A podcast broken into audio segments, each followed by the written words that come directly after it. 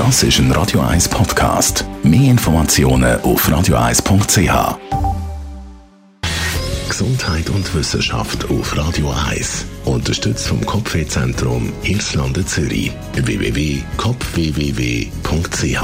Das sagen ja noch viele. Er spinnet wieder alle. Das ist sicher wegen dem Mond, wegen dem Vollmond. Hast du schon gehört, der Spruch? Die Aussage.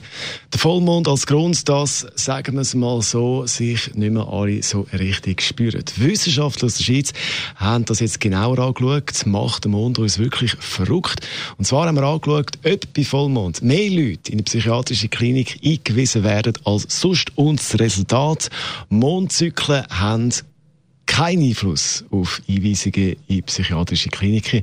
Das hat äh, die psychiatrische Dienst, der psychiatrische Dienst Graubünden herausgefunden. Und zwar weder bei Vollmond oder Neumond oder bei den 18 weiteren Mondphasen.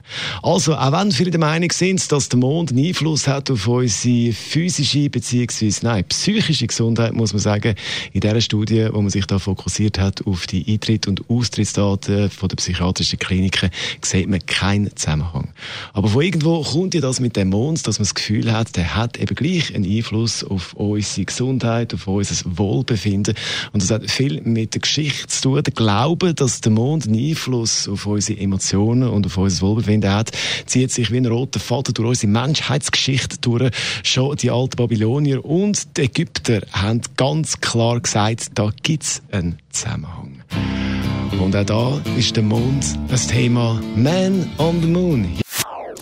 Das ist ein Radio 1 Podcast. Mehr Informationen auf radio1.ch.